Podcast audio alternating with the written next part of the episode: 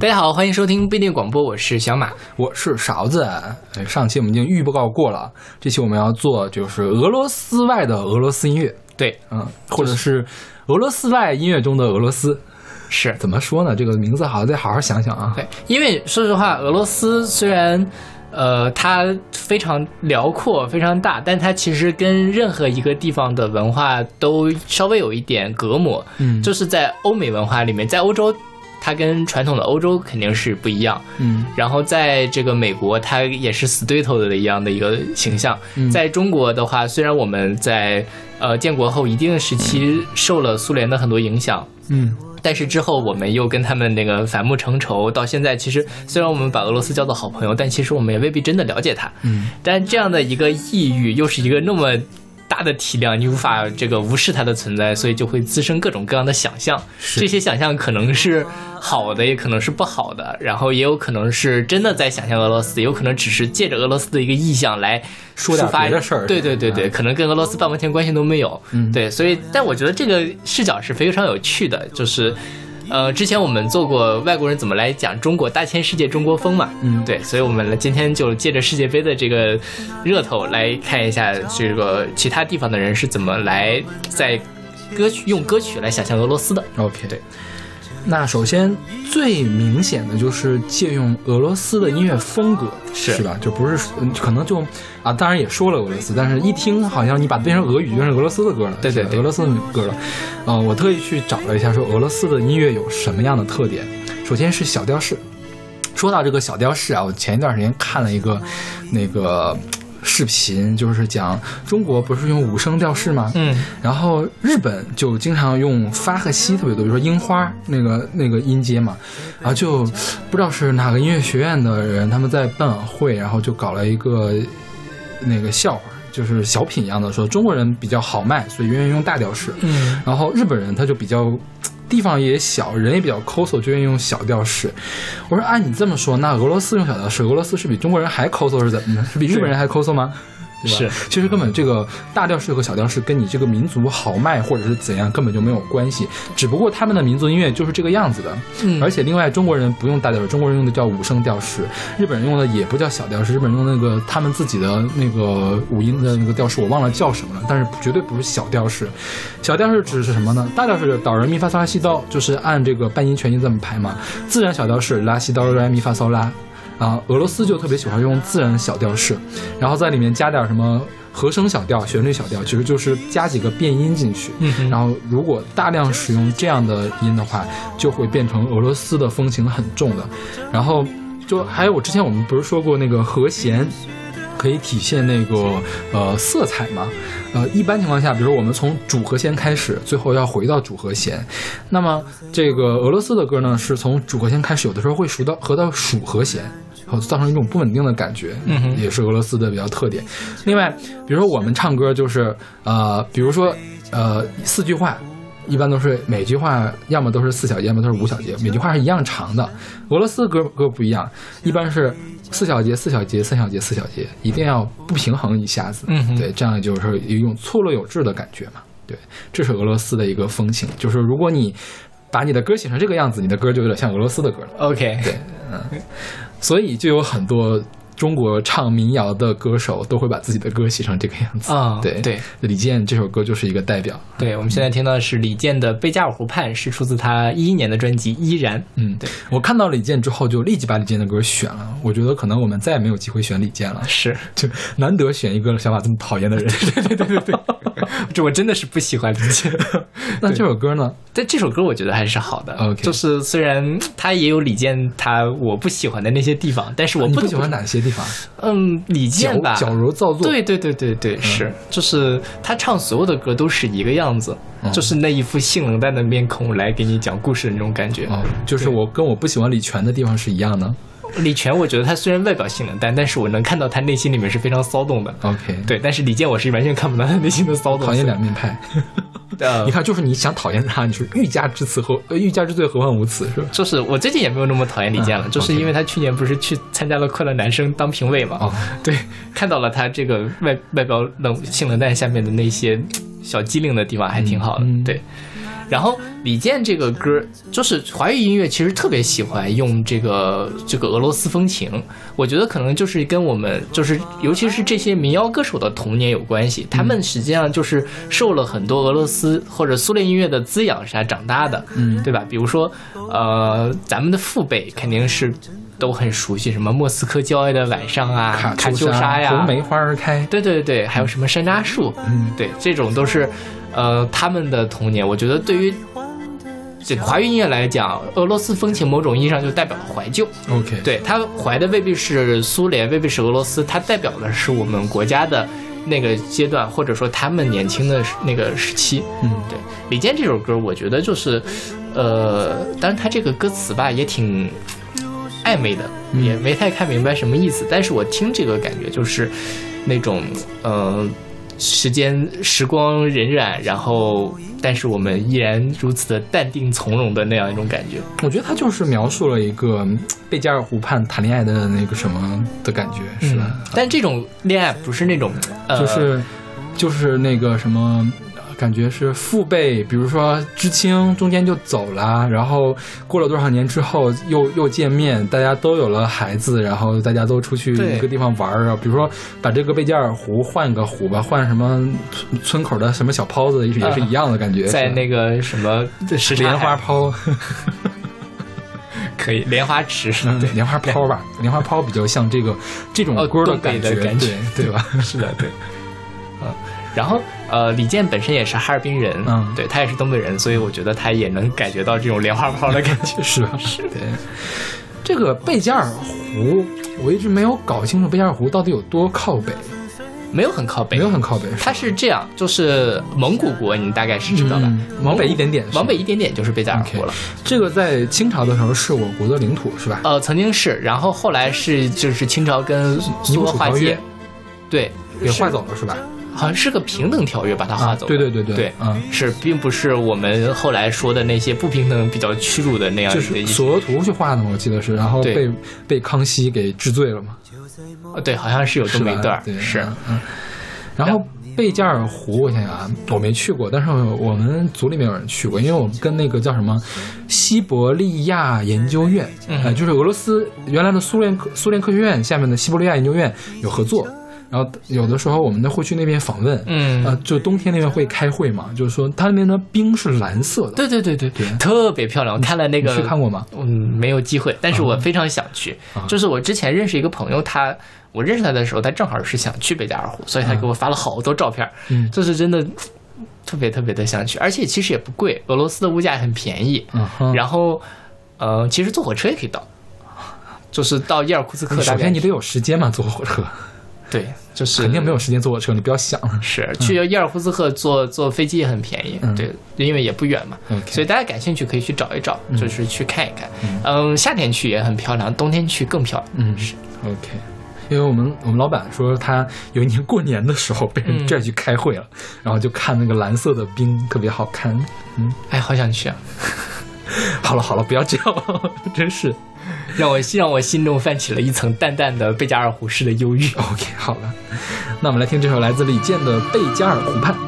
在我的怀里，在你的眼里，那里春风沉醉，那里绿草如茵，月光把爱恋洒满了湖面，两个人的篝火照亮整个夜晚。多少年以后，如云般游走，那变幻的脚步让我们难牵手。这一生一世，有多少你我被吞没在月光入水的夜里？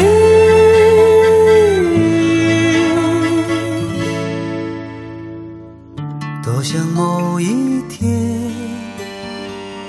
往日又重现，我们流连忘返在贝加尔湖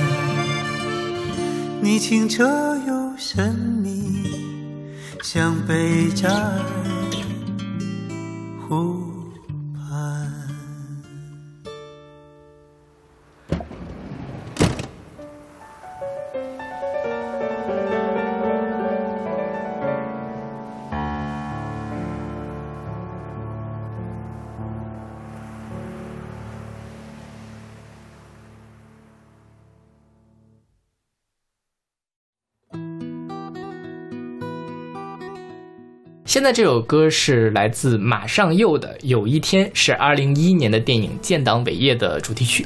嗯，当我知道这首歌是《建党伟业》主题曲的时候，我非常的吃惊。嗯对我没有想到建党伟业会选这样一个人来唱这样一首歌，哎这首歌还挺好听的。，对，《嗯，建党伟业》这电影你看过吗没？看，我看过，就是建三三部嘛，《建国大业》建党伟业》还有《建军大业》，应该是嗯前两部我都看了，嗯然后我觉得《建党伟业》是拍的最好的一部。，OK，就是你抛去政治观念，《建国大业》，我想大家肯定很多人都看过，它是一个很拼贴式的一个东西嘛，就是好像明星来都来出场，大家也是去数星星的。然后《建党伟业》整个的故事就比较圆一点，呃，这个叙事啊，包括它整个的节奏都很好，演员也不是那种数星星，我出来冒一下就消失了那样的一个，嗯所以呃是非常值得看的一部电影，我觉得，嗯对。这个马上又是不是跟那个唐朝他们关系挺好的呀？啊，是吗？我不知道哎。那个叫纪念那个谁的唐张炬张炬的那个歌里面不是有他吗？哦，就那个礼物的对啊那首，歌，是有他吧，对对对对，有是他有他对，所以我觉得这样一个算是摇滚音乐人跟这个建党伟业竟然搭到一块儿了，我立刻对这个建党伟业这个电影有了新的改观，你知道吗？嗯。因为我没有看过，我没有看。对，虽然我们组我们可能组织看了，但是没去成。OK 啊这个马上又也是做了很多的那个影视配乐。赵氏孤儿是他做的，虽然我也没看过，啊，对，那个就很很迷的一个电影，情感一个电影大部分都很迷，没看。对，然后这个歌有一个争议，就是有人说它跟以色列的国歌很像，你听了没？我没有听以色列的国歌以，色列国歌也很好听，也是这种小调式的舒缓的一个东西。嗯，我觉得是因为小调式的歌都是这样。嗯，我也没有去查它的和弦是不是每每句的和弦都是一样的哈，嗯，但是可能是一样的，可能是一样的话，那就有抄袭的嫌疑。那假如和弦没有对起来的话，就完全没有抄袭的嫌疑。OK，然后还有人说以色列的国歌跟沃尔塔尔河很像，就是这个，因为都开始开始都是那个小调式起来的嘛，呃都就是有点像，对也就没有实锤，我也没有时间去呃一句一句的去抠它，对但是真的听起来感官是起码这个整个的色彩呀、整个的情绪是有点像，对我觉得可能这是就是俄罗斯的意音。以色列那个我没有听啊，但是俄罗斯音乐里面，我觉得有有有有一部分就是这个样子，嗯就是你想，它无论，呃，旋律上这种事情我不不太懂，但它那个歌颂的唱的就是战争，嗯。然后战争里面的爱情，嗯。然后就是可能最后我们会分离，或者我这个男人出去打仗，女人在这里苦苦的守候，这样一种感觉。我觉得你说的是苏联的民歌，这是苏联的歌，不是俄罗斯，不是俄罗斯的的歌对，就是苏联时期的民歌是这个样子的。对，就是这个是其实是其实是跟他们的那个惨痛的战争的史历史是有关系的。嗯就是在二战的时期的时候，我专门查了一下这个数据，俄罗斯哦，整个苏联在二战的时候死了两千三百万人到两千七百万人左右，嗯是占了他们当时总人口的百分之十四。嗯中国也非常惨，但是死的人数是绝对人数也没有俄罗斯多，但是而且中国的人口基数更大嘛，大概其实损失的整个占人口的比例是百分之三到百分之四，嗯。所以他们真的是这个全民族。整个国家来拼死的跟这个德国人在打仗的这样一个感觉。所以我觉得这样的一个东西，再加上本身俄罗斯冬天的时候又特别的冷，然后一片白茫茫，我觉得他们民族里面就是就是民族气质里面就有那一层忧郁的感觉所以我觉得写出这样的歌来也非常的合理。OK，对，包括今天有一首歌我们没有选，我们之前选过嘛，那个白桦林，嗯对吧？其实也是一样的主题，嗯就出去打仗，然后其实旋律的，就是或者说它的整个的那个，就是在音乐上的气质也是非常像的。嗯。所以这个歌为什么要选一个俄罗斯风情的建党伟业呢？因为我们这个共产主义就是从苏联过来的，苏联过来的，OK，对吧？好吧，嗯。就是，呃，其实不仅是那个，我觉得大家普遍认为是这个我们现在的呃新中国的政权受了很多影响，嗯。其实当年的国民党也受了很多苏联的影响，是吗？就是国民党他们也会召开多少多少大，多少多少大，啊。对，这就是跟苏联学的一套东西。好吧，对，就是呃，整个的中国的政治体制，就是呃，差不多就是国民党学了苏联，然后共产党又学了国民党，又学了苏联的这样一个师承的关系。OK 所以在呃整个中国近代史上，苏联是非常重要的一个角色。OK 对，就是指路明灯一样的感觉。对，当然老大哥自己先垮掉了，我们自己又趟出了一条新路，这是后话。那好，那我们来听这首来自马上又的《有一天》。天回到村庄，那音乐是稻谷往来响。总有一天，天使安心梦想，在妈妈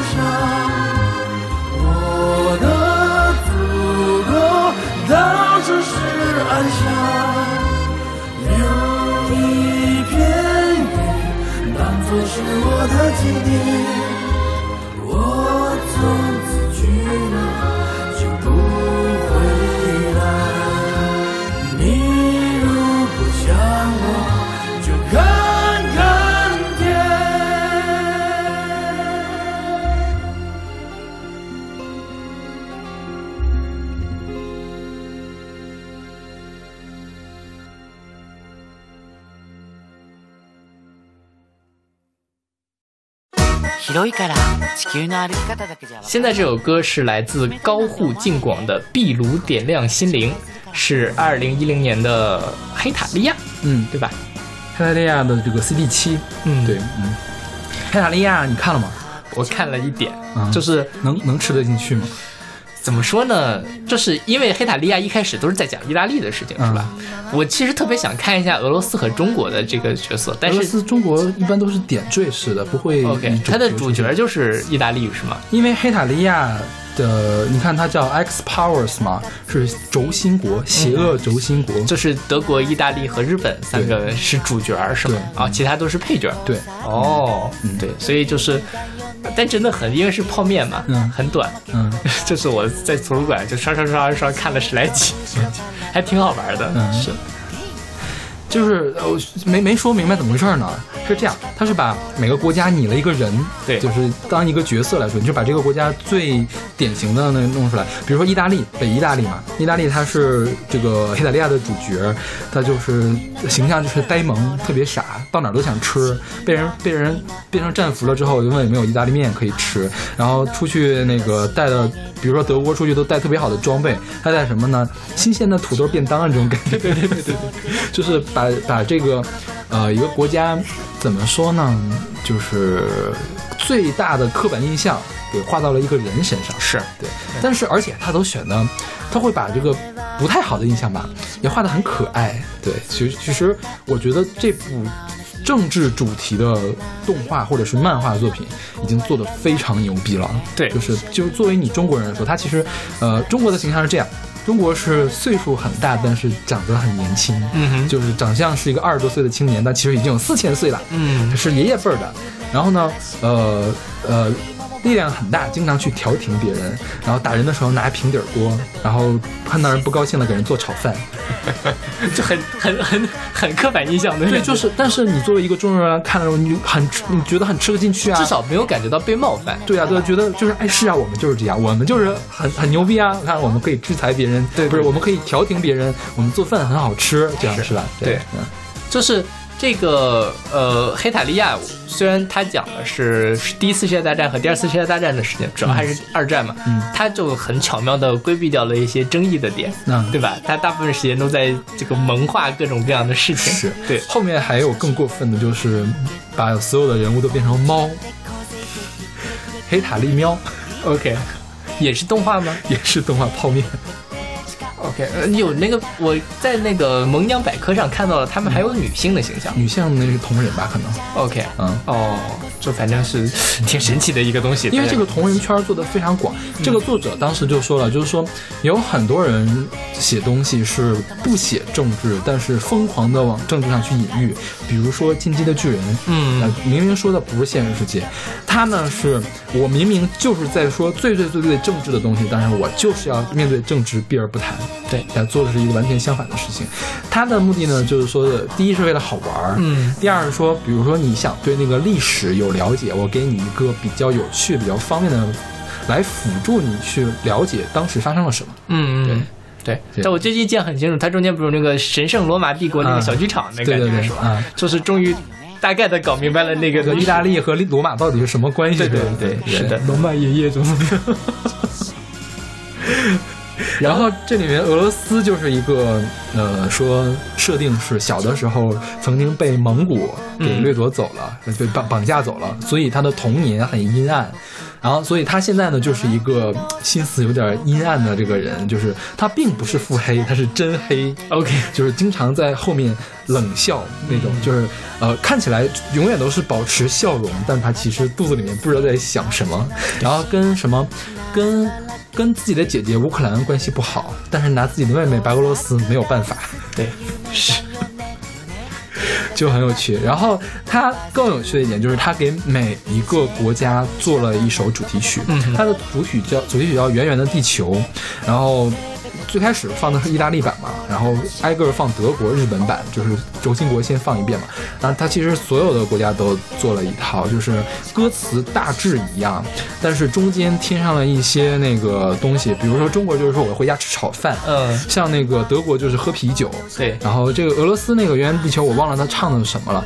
然后，呃，除了《圆圆地球》之外呢，每个国家还会再多一首角色歌。像这首歌，第一个就唱说你可能听了《圆圆地球》，但是还不知道我是怎么因为我们家太大了嘛，所以我详细给你讲一讲我这儿有什么有什么有什么，就是一个风土人情介绍的一个歌，还挺有趣的但是他讲的也是俄罗斯最熟悉的风土人情，就是第一很冷，啊。天鹅湖也冻结了，对，然后还有就是跳舞啊什么的，然后最重要的伏特加，，OK，对吧？就喝就大家都知道俄罗斯人是非常非常能喝的一个民族。OK，对，就是有人传说说那个俄罗斯的男性比女性要少很多。嗯，我爸说啊，这可能是假的，就是说因为他们总喝酒，然后坐在外面冻死了。哦，是真的会被冻死真的是不是？但是是真的因为这个吗？应该不是因为这个导致男女，我当然知道会冻死，但是是因为这个导致男女失衡吗？我觉得应该但也有人说是那个，因为当时就是你说死了那么多人，魏国战争死了那么多人，一直没缓过来。有，因为我觉得这个是有可能的。嗯对，就是，哎，蛮惨的，这个国家还是。OK，嗯，然后大家我非常推荐大家去看一下这个黑塔利亚。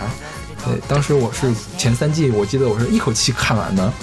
而且其实也不长，对吧？，对，一集不到五分钟，前面还有一段，还有 OP 有 ED 的。是真正也就三分钟左右的时间。对对对是一季是二十六集，应该是对，而且很可爱。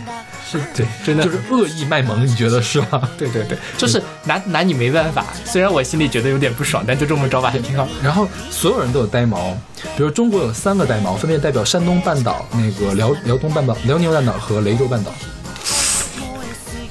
就是它设定的你都很细致，对吧？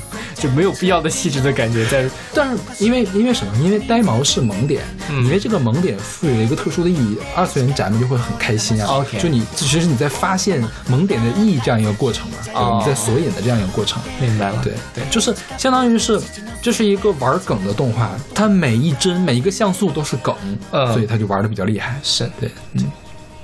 那好吧，那么来听这首来自高户静广的这个《壁炉照亮心灵》。広いから地球の歩き方だけじゃわかんないよね。冷たいなんて思わないで。僕をちょっとだけ紹介するから。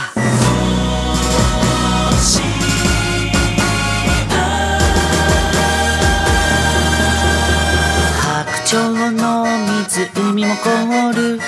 寒さにも耐えてきた僕。ひまわりの咲く丘もあるよ。ツンデレ地帯なんて呼ばれるけどキャラが立つ性格じゃないし謎だらけって怖がられちゃう工作ダンスって有名だよね手を出さないまま蹴っ飛ばせちゃうんだいじめっ子後ろからボコボコボコリンペッペペペペペ近心ともしておっとおっとかポッケからポトリンペペペペペ近ポルシチのせてもっともっとかみんなでララララライのライ楽しいな笑顔でおしゃべり熱々のピロしてあげるよ仲間みたいあれ違うのかなそれでやっほ雪の中コロコロコロリ。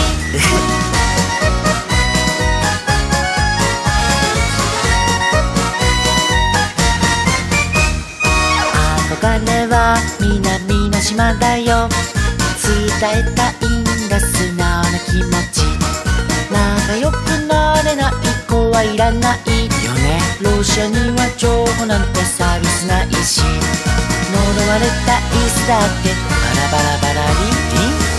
ペッペッペッペペペペペ近い夢を照らして今もバッと僕を好きかなねペペペラブしそばに来ないかそうとぼとか涙もならならないのね僕はずっと一人ぼっちだったからみんなでワイワイしたいんだでも趣味は分割だよどう命乞いするかとか想像すると笑えちゃうしね。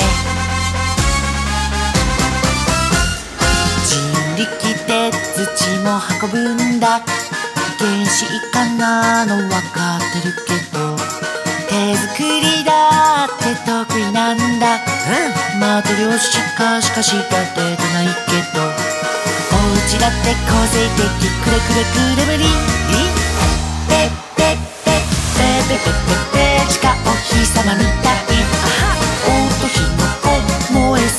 チルルじゃじゃじゃ今こそじゃん打ち上げようあれおかしいな水が全然出ない。ペペペペペしか心ともして。おっとマフだ風邪ひいちゃう。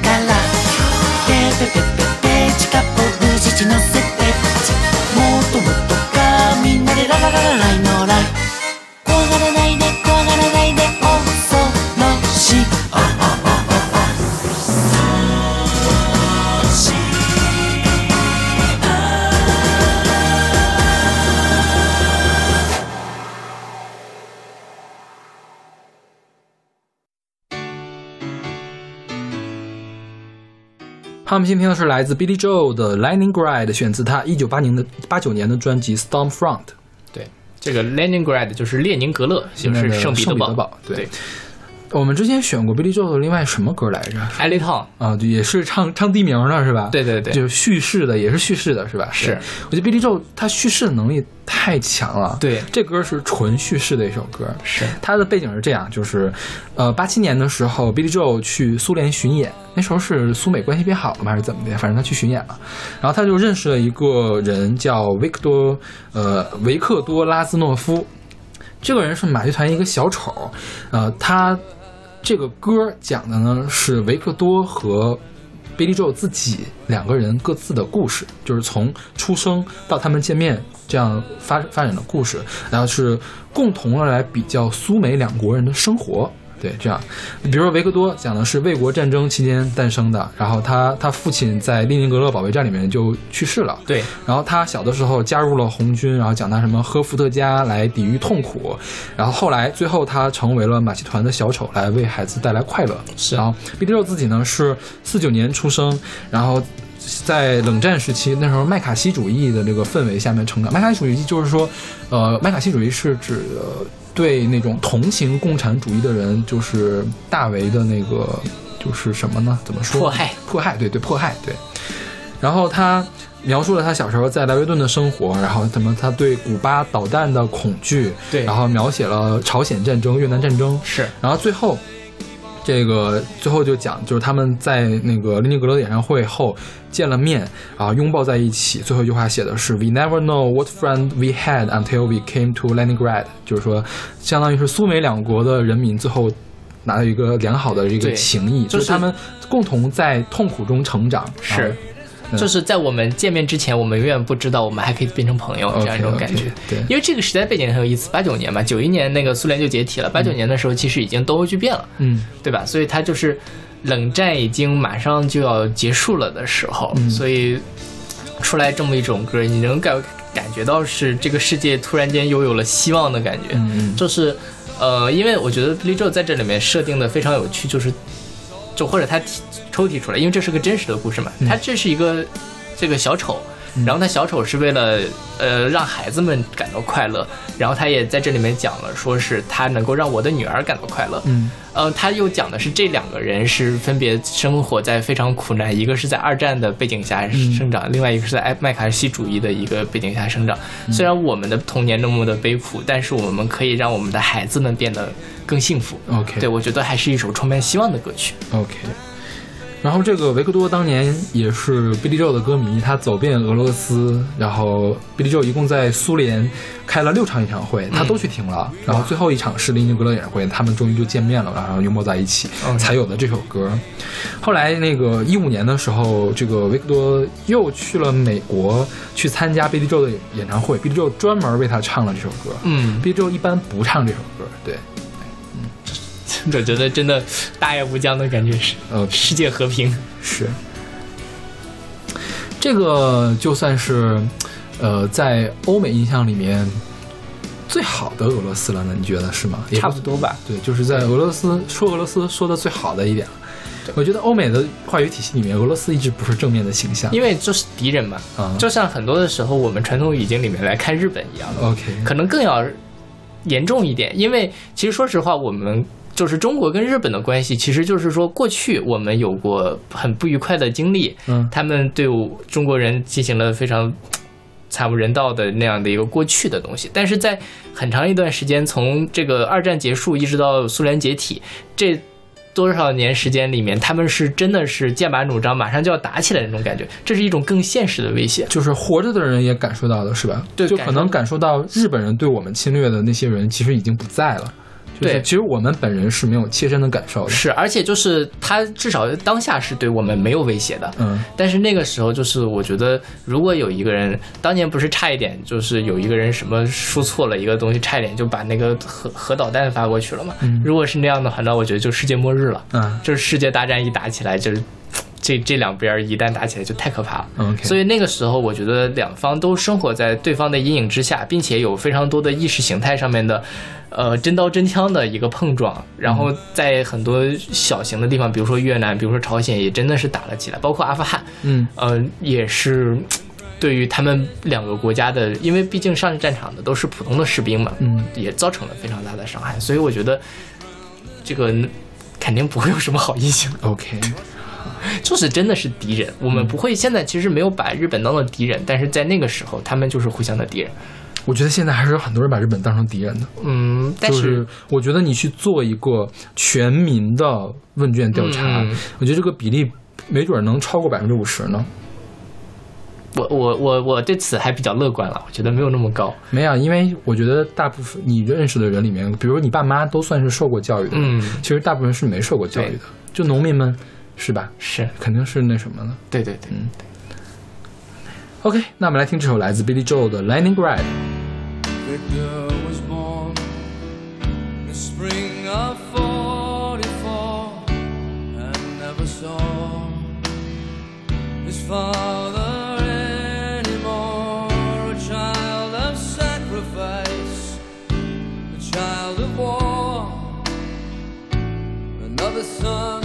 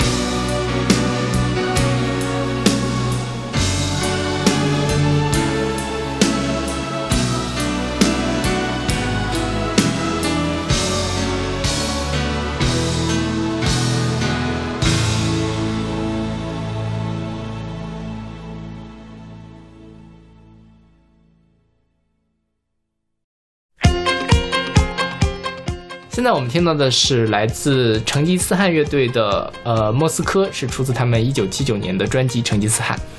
成吉思汗最有名的歌就是成吉思汗，对啊、其实也没有很有名了，但是很很多人都听过？没没没有很多人啊，就是没有很多人听哎，过我们选过那个歌吗？没选过哦啊，应该是没选过吧？对，但是我们好像提到过这首歌。对对嗯，就是很洗脑的一首歌了，很魔性的歌。对对。然后这个成吉思汗乐队就其实也是，它是一个德国的乐队，嗯也是在这个欧洲歌唱大赛上崭露头角的。嗯对，他就是七九年的时候凭借《成吉思汗》这首歌，然后什么，他们的非常典型的一个特点就是，如果大家去看他们的 MV 的话，他们会穿着一些蒙古族的服饰，对，然后唱各种奇奇怪怪的歌，比如说成吉思汗唱的是蒙古，这首莫斯科唱的是莫斯科，嗯，对吧？我觉得他就是把各种各样的这个异就异文化的东西拿来为为我所用，然后拼接出来一个非常奇妙的一个感觉。它本身又是一个 disco 的乐什么，嗯在那个时候 disco 还挺新潮的，应该。嗯，他他是德国流行团吧，但他其实只有两个德国人，就是经常模仿成吉思汗那个跳舞的那个人吧，嗯他是个南非人。然后，嗯，里面还有一个荷兰人是其中一个德国人的妻子，嗯。另外还有两个匈牙利人，所以它是一个多国的一个团体。OK，对啊，然后这个 Moscow 这首歌在英语世界也很流行，嗯。是因为当年呃澳大利亚在转播1980年莫斯科奥运会的时候，会用这个来做宣传歌曲。对，所以他在澳大利亚是在排上榜的那种，对，嗯。他也造成了他这个世界性的这样一个声音。是，然后在当年八十年代苏联的地下界也对这首歌特别喜欢，嗯，对，但是苏联政府封禁了这个团，是。对，认为它是意识形态不正确。对，而且说是当时的苏联的国营电视台曾经在新年假期的节目中使用了这首歌十五秒的剪辑，然后最后这个电台总监立刻就被免职了。OK，好吧。这是这个水深火热，这是非常政治不正确的事情啊，对吧？你不仅听了敌台的，就是敌方的歌，还要把它给就放出来荼毒我们的这个普罗大众。呃，他们当然不是这么算的，可以放敌方的歌，但是不能放政府不让放的歌。OK，他们之间那个交流很多的，啊对，你想，呃，还是有很多人去那个叫什么？苏联。苏联去的，对，嗯而且呃，古典音乐他们也都演奏欧洲的古典音乐，对，对，他们的文化管制没有那么严重，但这个是一首禁歌。对对是禁歌，对。OK，对，然后这歌的歌词呢，就是它它有一个呃英文版，有一个德文版。德文版的那个歌词在 B 站上有，嗯配上它那个非常有趣的 MV，大家可以去找找看。嗯对，它在里面其实大概刻画的也是风土人情嘛，是，对吧？就是冰天雪地，嗯伏特加，就是基本上就这两件事儿。而且我觉得这个算是一个夸耀的，说俄罗斯是个美丽的国度，你的灵魂是如此伟大的，这是一个赞美俄罗斯的一个歌。对对，不知道为什么意识形态就不正确。但这事儿啊，这事儿非常有趣，我专门去查了一下，就是我去搜了一下这个成吉思汗跟他这首歌，就是专门也是也去去 Google Scholar 上查了查，嗯下了好多文献，但是也没有说太明白这个事情。我觉得他也是，就是那个时代里面，他对于就是我们的敌人的一个。解构的一个感觉，他也未必是真的喜欢，或者是怎么样，他只是说把这个东西拿来为我所用，然后娱乐一下。OK 对他，我觉得他是对于整个当时的那个紧绷的政治环境的一个意义的消解的一个感觉。OK，对，但然后我还查到非常有趣的一件事情，就是，呃，就是俄罗斯有一个哦，不是德国有一个 DJ，然后他们常年间做一个节目叫做 Russia Disco，嗯就专门放，就大概是从零零年之后的时候，就是来放这个各种各样的呃苏联时期或者俄罗斯时期的 disco 音乐，因为 disco 当年在呃苏联也挺发达的。当年美国有一首歌叫《Disco in Moscow》，嗯，对，就是这美国人想象俄国人的低频里面会发生什么事情。对，对，那个也非常的有意思。嗯，是。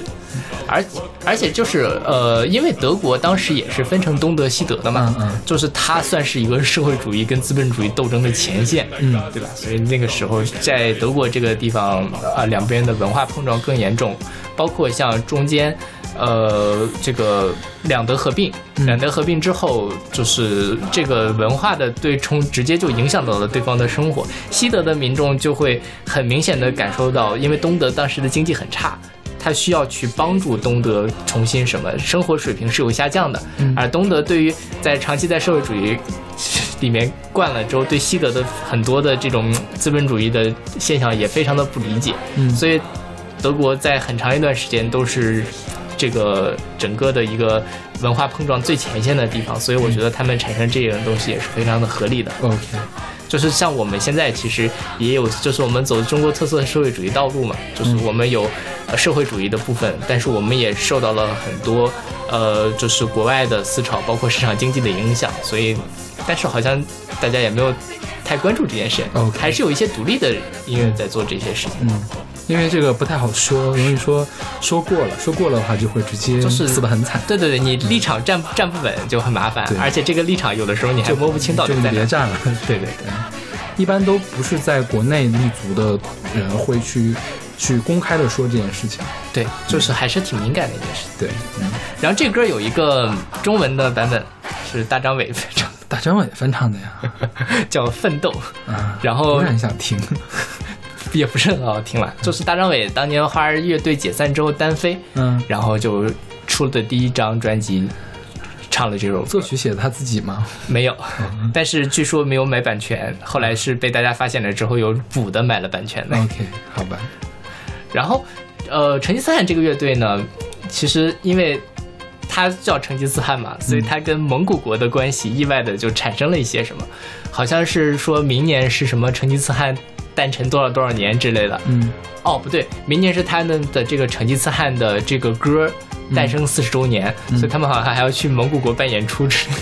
但是他们中的很多人都已经去世了，是，是一个新的一个 line up，相当于新的一个阵容。嗯，对，但就就是扮演成吉思汗那个那个跳舞的人就已经去世了。是的，嗯对，还有得得艾滋病去世的。对对对，OK，那我们来听这首来自成吉思汗乐队的《莫斯科》。Oh.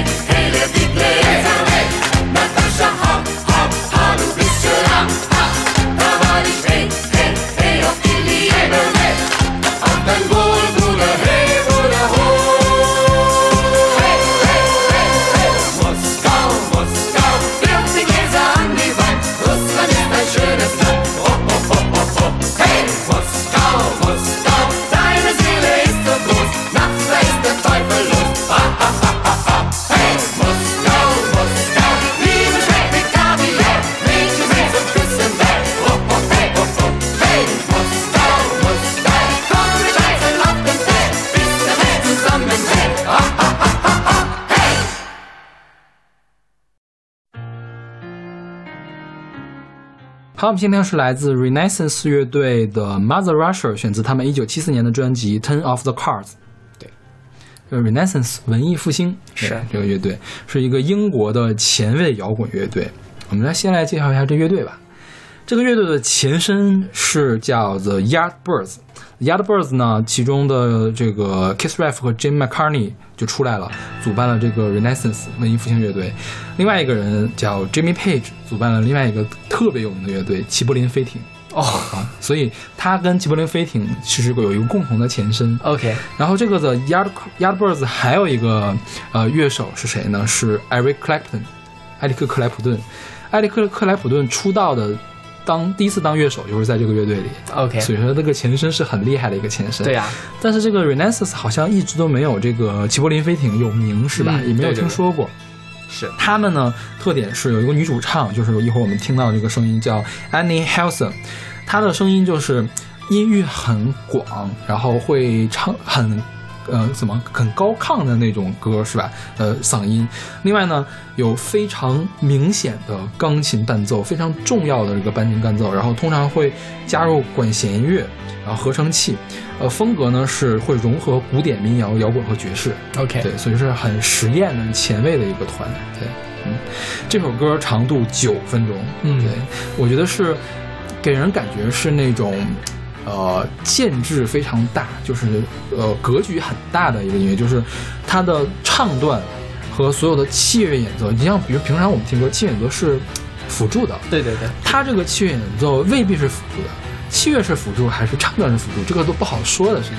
对对对因为它唱段更器乐演奏其实更长，而且很重要，是整个乐曲往前推动的一个动力。就是这个这个演唱主唱叫那个 Annie Annie Hassan，他说这首歌主要是靠钢琴来推动的，然后弦乐帮着来推动 OK，剧情往前走。然后这歌是来致敬这个索尔仁尼琴，对对，索尔仁尼琴拿过诺贝尔奖，是是吧？对他最著名的作品，我们最熟悉应该是《古拉格群岛》。是对嗯，他就是这首歌好像是呃给哪哪个哪个小说写的？我记对得，他是索尔仁尼琴的一个小说，是伊伊凡杰尼索维奇的一天。对对八五四号囚犯啊，讲的就是，呃，在那古拉格群岛上，从早上起床到晚上睡觉一整天，这个中篇的小说。对然后歌词根据这个改的，其实一直在讲述，呃，这个索尔索尔尼人琴他经历的这个，呃，痛苦的这样一个过程。因为索尔仁尼琴是这个苏联时期一个非常著名的意见人士，嗯就是他一直批评政府，最后也被这个关押了一段时间，最后是强制把他送送上了一个飞机，遣送到了国外。嗯对，但是索尔仁尼金说：“我一定会活着回来的。嗯”然后苏联解体了，索尔仁尼金确实也回去了。嗯，对，然后继续当意见者。是又开始批评叶利钦。嗯是最后零八年的时候是在俄罗斯去世的。所以，哎，我现在就是觉得，这个苏联虽然说它铁幕哈、为什么会留着这样的人呢？就可能就直接弄死了，对吧？对啊、为什么不直接弄死呢？呃，我觉得可能不知道，还是有人情味儿的吧你。看，假如说就是我们文革的话，他一定死的很惨。文革已经死了，我觉得如果索尔尼仁琴，我不知道他死的时候是，应该斯大林已经死了，谁呀、就是索尔仁尼琴出国的时候啊斯大林应该已经死了，应该是那个勃列日涅夫或者是谁，OK 他们的时候就已经没有斯大林那么狠了。啊，赫鲁晓夫吧？哦，对，赫鲁晓夫、勃列日涅夫，然后就是戈尔，还有几个，然后就这个几个不知道什么夫，最后就是戈尔巴乔夫嘛。嗯所以就是有可能是在那个时候，苏联的政治已经没有那么的高压了。OK，对，所以就什么，而且其实把人赶出国外也是欧洲人常做的事情，就是 就几百年之前他们就喜欢干这种事情。OK，流放嘛。对对对，一开始去那个古拉克群岛也是流放到古拉克群岛，是 流放西伯利亚是吧？对。就像在我们国家就是流放宁古塔，是以前是流放宁古塔，后来宁古塔来就在你们家那边是吗？好像在你们家那边吧在？我们家那边哦哦，在牡丹江，对对啊牡丹江是宁古塔，是嗯，就是在你们家那边，流放到你的家乡去了。好吧。然后你看那个我国如果要是写俄罗斯风情的话，会运用俄罗斯民歌，但我觉得这首歌里面运用的就不是俄罗斯民歌，俄罗斯古典乐嘛，对，就是俄罗斯有其实是带俄罗斯风情的古典乐。啊，事实上，俄罗斯古典乐就是在俄罗斯风情的古典乐，对。他们就是把俄罗斯民歌跟古典乐结合到了一块儿，嗯。对，就是超出了旋律啊、或者是曲式的那样一种东西，它是和声啊，或者是配乐啊，会更更复杂一些，对，就是俄罗斯古典乐。呃，就前前阵子就是听别人聊天嘛，就说大家其实，在很多程度是很，呃，就很大程度上忽略了，就是整个俄罗斯对于人类文明的贡献。嗯，就俄罗斯的这个文化也是非常的光辉灿烂的，就是包括他们的古典乐，包括他们的文学。其实我觉得在整个世界的这个呃文艺的舞台上也是举足轻重的地位的。但其实好像大家也现在不是特别的重视。我们小的时候。就会让我们去看一下高尔基啊，或者是什么，但其实那个时候根根本看不下去。到了现在的话，嗯、好像已经越来越少的去看他们的作品了。因为俄罗斯的小说真的是太难懂了，主要人名太长记不住，对，嗯，而且不知道是翻译的问题，还是说俄罗斯的语言就是那个感觉，嗯就是总觉得很啰嗦，OK，是吧？是，而且每一本都巨厚的那种感觉。对，但是就是像我们，它是有点像就是，呃，在三四十年代咱们国家的这个左翼文坛，嗯，像萧红啊、萧红、萧军他们那一批写中国农村的那种比较现实的，其实就受了他们的很多的影响。对就他是真正的在关怀一个社会底层人民的苦难的一个东西，他是非常深沉的那种感觉。OK，对，嗯 OK，那我们来听这首来自这次怎么读？，Renaissance Mother Russia。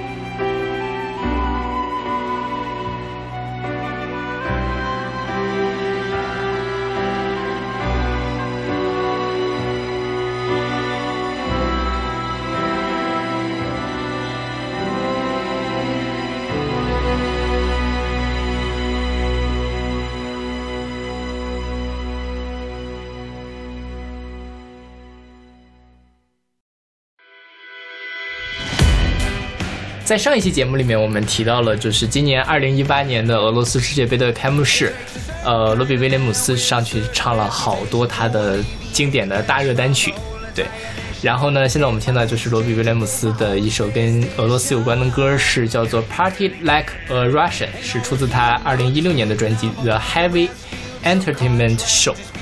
对，这个非常有趣的是，这首歌其实是在批评俄罗斯。嗯，对，但是他们还请他去唱，这个事情就非常的有趣了。为什么呀？呃，我他们之间发生什么事儿？你你有查到吗？我不知道，哦就是先说一下这个歌吧，呃先说一下这个人吧。罗比威廉姆斯，其实我经常把他跟那个罗宾威廉姆斯混，罗宾威廉姆斯是谁？是一个演员，然后 I 前 don't 阵 know 子 her 是那《速度与激情》后来死了的那个人吧？我不知道，哦，对但反正不知道，我对电影一窍不通。我搜搜搜就总搜到那个人，但反正是最后搜到这个人，他是当年是在那个什么接招合唱团，对吧？对，嗯，然后后来就是自己单飞，也是蛮蛮火的。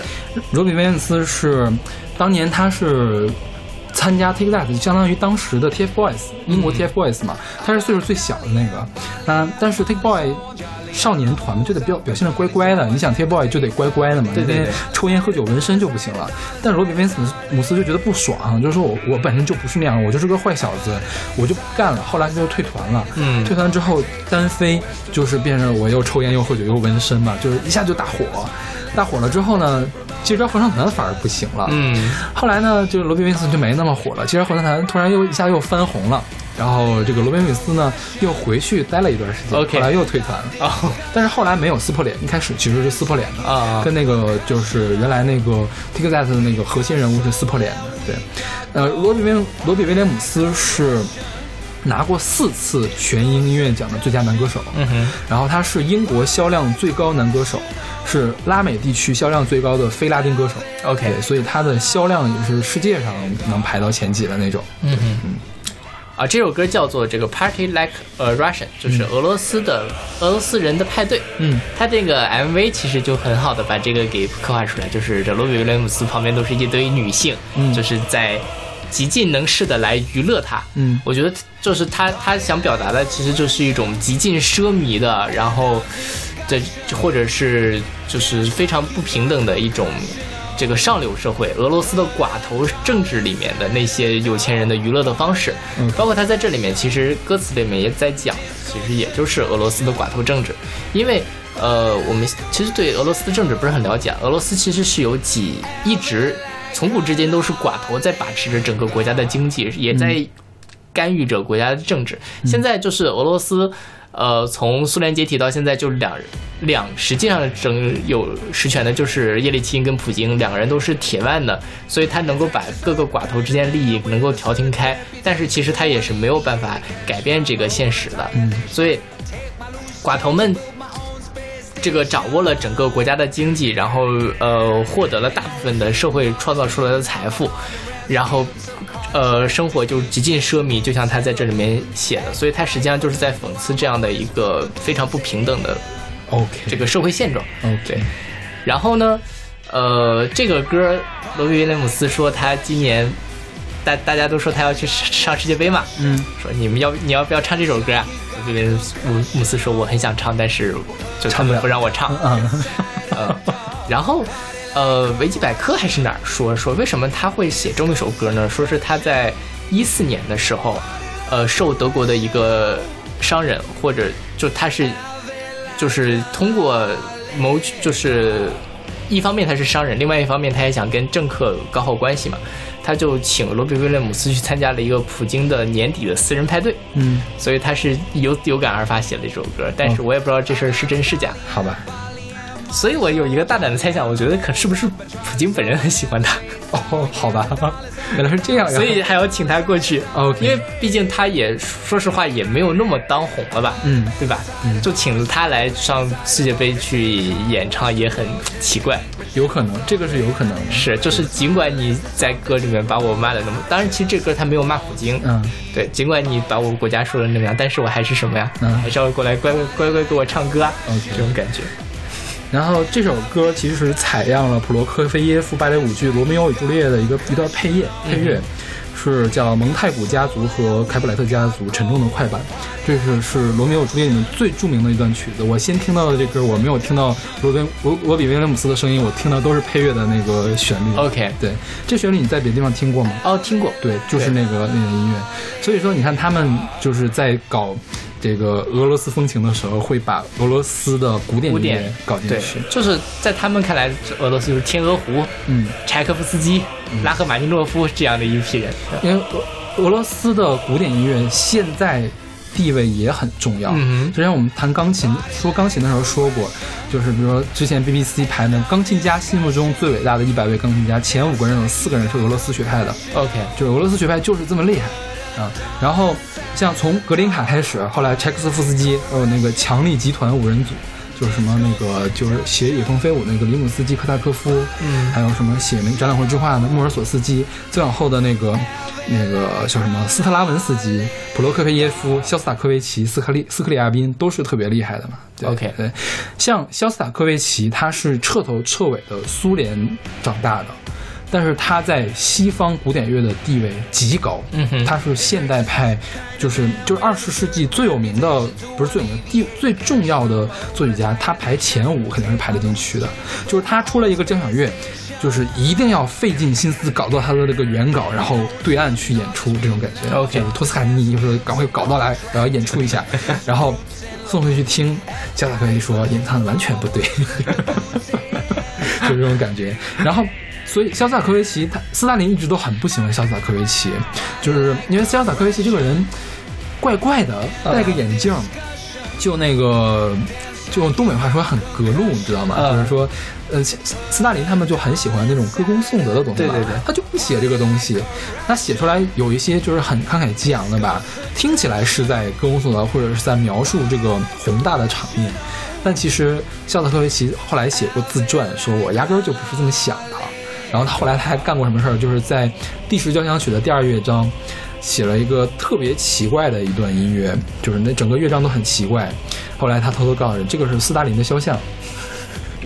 然后他也是在呃这个苏联是几起几落，嗯，但是每次都把他打批评下去呢，后来都会让他再起来，反正也算是苏联古典音乐的一个传奇了，还挺有意思。至少没有把他给一棒打死，我觉得对对，因为要不然太可惜了。肖斯塔科维奇还是有很多，就是我觉得在俄罗斯或者是苏联人民心中不可磨灭的东西。比如说，当年那个列宁格勒保卫战的时候，他写了他的列宁格勒交响曲，那个交响曲是。在俄罗斯，就是列宁格勒会拿个大喇叭在那儿放的，可以振奋人心的这种作用的东西，就是还是很重要的。而且，哎，你看人家的打仗的时候用交响曲来振奋人心，你可以听一下，就是俄罗斯他们那个交响曲，就是跟就是苏联的交响曲吧，啊跟再往前是贝多芬他们那个激烈不一样，不是一种激烈。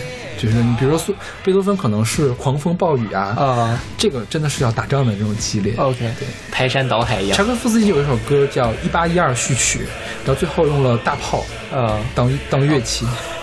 好吧，这个我觉得就是这个列宁格勒交响曲或者是一八一二序曲，将来如果我们做爱国题材的话，我一定会选进去的。对，很好听，然后也很值得一试。是，战斗民族的这个感觉，就他们的古典乐实在是，就有人问说，呃，同样都是经过了社会主义，为什么我国的古典音乐就就严肃音乐这么惨，俄罗斯的严肃音乐就那么厉害？那是因为人家就有这传统。对呀、因为那个西方古典音乐，俄罗斯是很重要的一部分嘛，对，所以他们一脉传承下来。是对于我们来说那是一个外来物，对对，嗯，他们比如说那个五人剧团有个鲍罗丁也特别牛逼，是个化学家。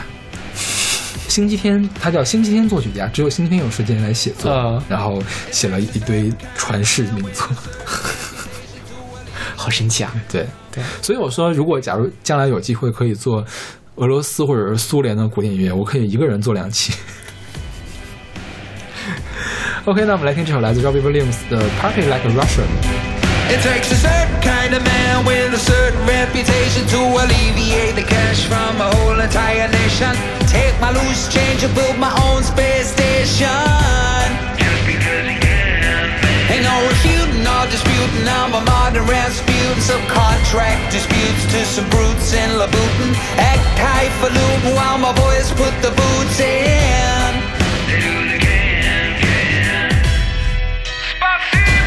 Party like a Russian. End of discussion. Dance like you got concussion. Oh, put a doll inside a doll. Party like a Russian. Seduction. Party like a like an oligarch.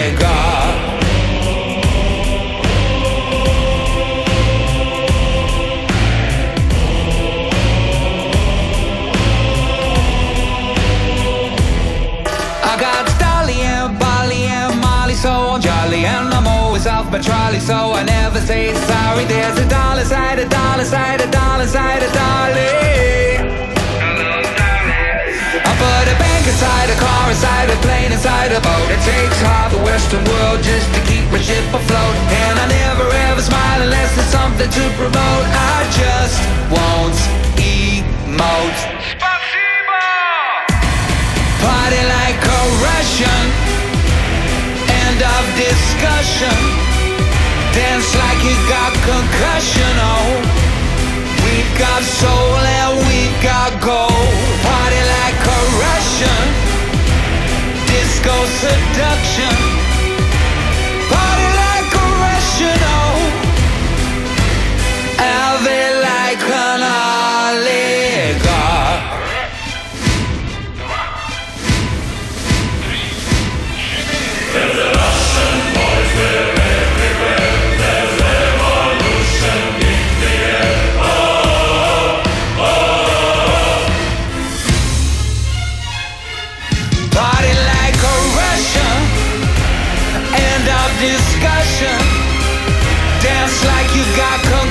you know.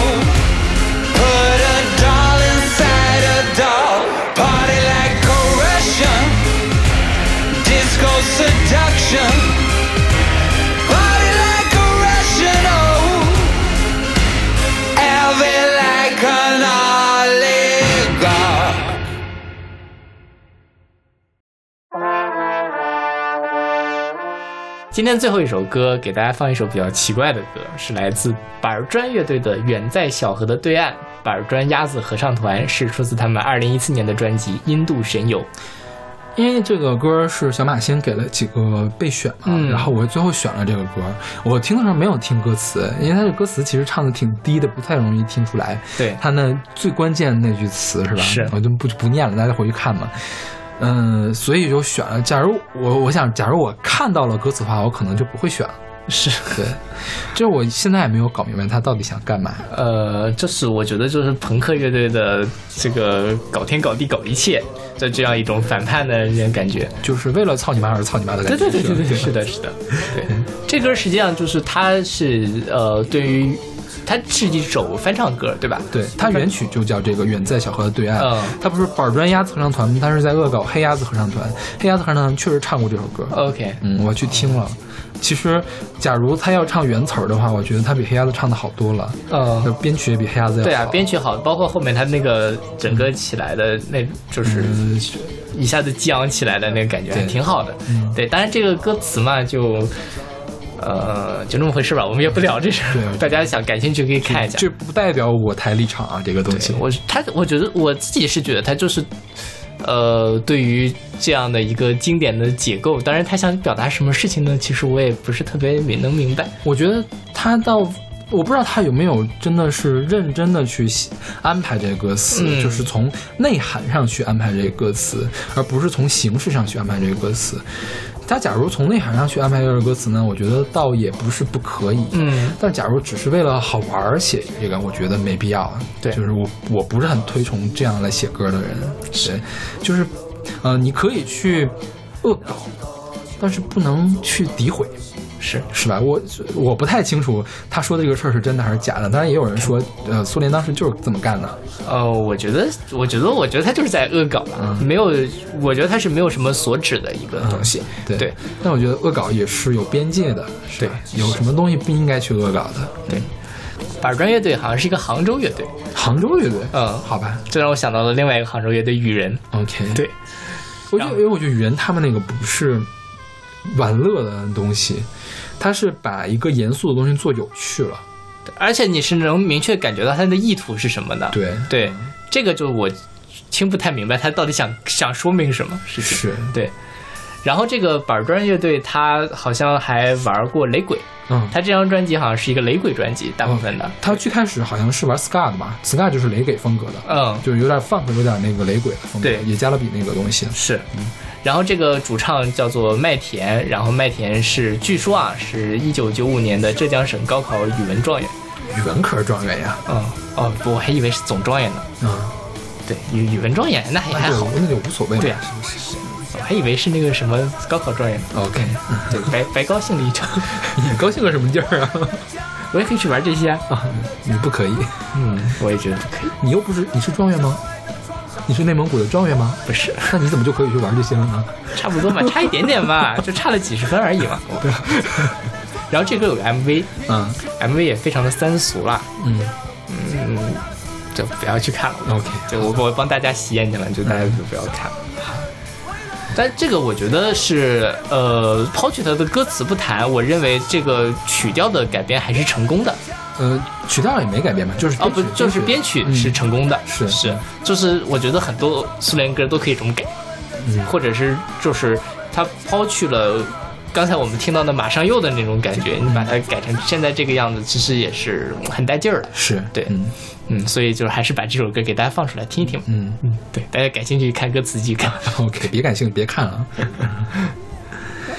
那今天我们讲的几首歌都是，呃，俄罗斯外面的人来用音乐来唱俄罗斯，然后有夸的，有表示怀念的，对。也有骂的，有也有批评的，是吧？还有这种恶搞的，对，对，就是让大家从不同的角度去理解俄罗斯，呃，是。不能叫理解俄罗斯，其实也是在理解唱这些歌的人。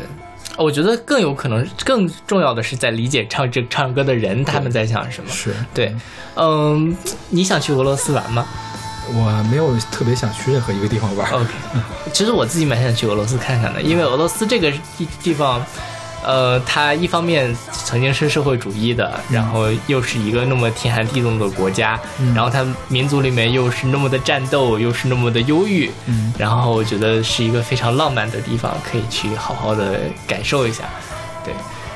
所以，如果大家有感兴趣的话，我们可以，如果大家都有时间，可以组个团一块去玩。可以跟小马组个团一块去是，我。们可以坐七天七的火车从北京坐到莫斯科，OK，好吧，有那么久啊？没有那么久吧？好像要七天，呃七年呀。对，特别慢。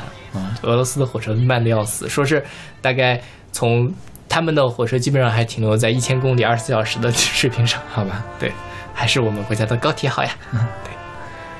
OK，那我们这期节目就到这儿。嗯，我们世界杯的主题就蹭完了。嗯我们哎，这个时候世界杯结束了吗？还没有结束我们放这节目的时候还没结束大概在什么圈儿？什么时候呀？呃，世界杯应该是在七月十四号结束。哦对，就放这期之后，应该还有一个星期呢。，OK，行行行，希希望大家看决赛看得愉快。嗯 OK 啊、希望大家的球队自己喜欢的球队都可以取得好成绩。OK，都可以取得好成绩，那还可还行。对，反正我不是任何一家足球队的，我是中国队的球迷啊。OK，那我们下期再见。下期再见。巧合的对岸飘着点点星光，天空褪去了最后的晚霞。一个共进团圆、和他心爱的姑娘，依偎在这最美好的时光。静静的河上飘着雪花，敌人把战火烧